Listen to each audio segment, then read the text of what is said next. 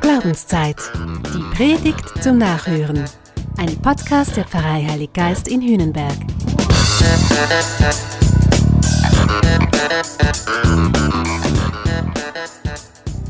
Eine meiner Mitarbeiterinnen ist schwanger. Wie schön. Als Kolleginnen und Kollegen freuen wir uns da alle mit. Neues Leben, das ist immer ein Wunder. Total geheimnisvoll und in jeder Hinsicht spannend. Andererseits, man weiß ja nie, wie das Leben verläuft. So vieles hat man ja nicht in der Hand. Als Eltern, da können wir unsere Kinder umsorgen, wir können sie ein klein wenig prägen, wir können ihnen ein bisschen was vorleben. Letztlich müssen wir sie aber freigeben, müssen wir Vertrauen haben, dass sie ihren Weg finden und dann auch gehen. Das Leben ist ein Abenteuer. Im Evangelium ist heute von zwei Frauen die Rede, Maria und Elisabeth.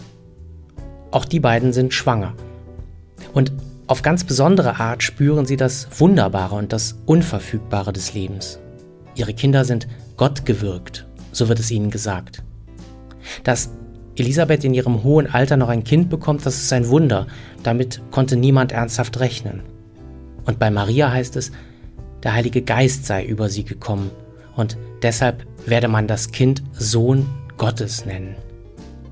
Puh, also, wie man so eine Ansage als junge Frau verkraftet, keine Ahnung. Und wie das erklärbar ist, das weiß ich eigentlich auch nicht. Aber eines wird doch mindestens klar, das Leben ist in jedem Fall ein riesengroßes Wunder, unvorhersehbar, unverfügbar. Aber es ist von Gott durchwirkt. Ja, wir können sagen, ohne Gottes Wirken ist Leben gar nicht denkbar.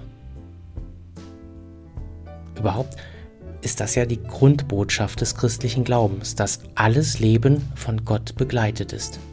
You'll never walk alone quasi. Das ist die Grundaussage der Taufe und eigentlich aller Sakramente, dass Gott, der dich unbedingt gewollt hat, dich auch begleitet, dass alles Leben Beziehung ist, mit Gott, aber eben auch miteinander. Bei Maria und Elisabeth wird das offensichtlich. Die treffen sich, die tauschen sich aus, sie stärken und sie begleiten sich. Es ist so wichtig. Niemand kann für sich allein leben und niemand kann für sich alleine glauben. Es braucht den gegenseitigen Austausch, es braucht die gegenseitige Unterstützung, es braucht gegenseitige Begleitung. Das sehe ich auch sonst in der Bibel.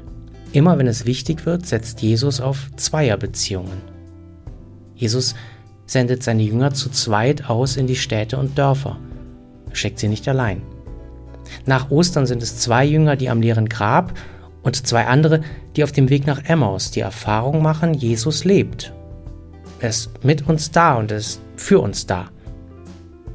Und eben so auch Martha und Elisabeth. Sie sind zu zweit. Glauben teilen heißt Leben teilen. Und Glauben heißt, Gott zu glauben, was er sagt. Glauben heißt, auf Gott zu vertrauen, auch wenn man selbst den Weg nicht sieht, nicht sehen kann. Vielleicht, weil das ganze Leben eben noch ganz unbekannt vor einem liegt. Oder weil das ganze Leben plötzlich schrecklich kompliziert geworden ist. Oder weil das ganze Leben gerade völlig perspektivlos erscheint. Glauben heißt zu wissen oder wenigstens zu hoffen oder mindestens zu ahnen, dass man nicht allein ist. Ich kann dir sagen, so sehr ich manchmal an meiner Kirche zweifle und verzweifle, ich bin doch froh, zu dieser Gemeinschaft zu gehören und in ihr eine Heimat gefunden zu haben. Und so sehr ich manchmal zögere und zaudere, mich anderen anzuvertrauen, bin ich doch froh, dass ich immer wieder merke, dass es Menschen gibt, denen ich vertrauen kann und durch die ich spüre, dass Gottes Liebe mich tatsächlich trägt. Und so sehr ich manchmal ein Luftikus bin, also wirklich ein schlechter Freund, eine treulose Tomate, so sehr bin ich doch auch motiviert, dann da zu sein, wenn andere mich wirklich brauchen und wenn es definitiv ernst gilt. In unserem Sonntagsgottesdienst heute segnen wir alle, die sich nach den Sommerferien wieder auf den Weg in den Alltag machen, also in den sogenannten Ernst des Lebens. Da wissen wir ja auch alle nicht, wie es kommt und was uns erwartet. Sie alle sollen aber wissen, dass sie gesegnet sind, dass sie nie allein sind. You'll never walk alone. Sie alle sollen aber auch darüber hinaus den Mut zugesprochen bekommen, selbst zum Segen zu werden. Im Kindergarten, in der Schule, auf der Lehrstelle, im Beruf, in der Familie, im Quartier, wo immer sie sind und leben und wirken. Aber auch du, der du jetzt diesen Podcast hörst, auch du kannst und du sollst ein Segen sein. Und wenn du magst, sei auch du jetzt gesegnet.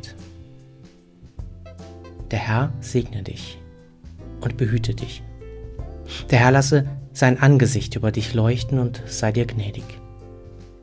Der Herr wende sein Angesicht dir zu und schenke dir Frieden. Das gewähre dir der dreifaltige Gott, der Vater und der Sohn und der Heilige Geist. Amen.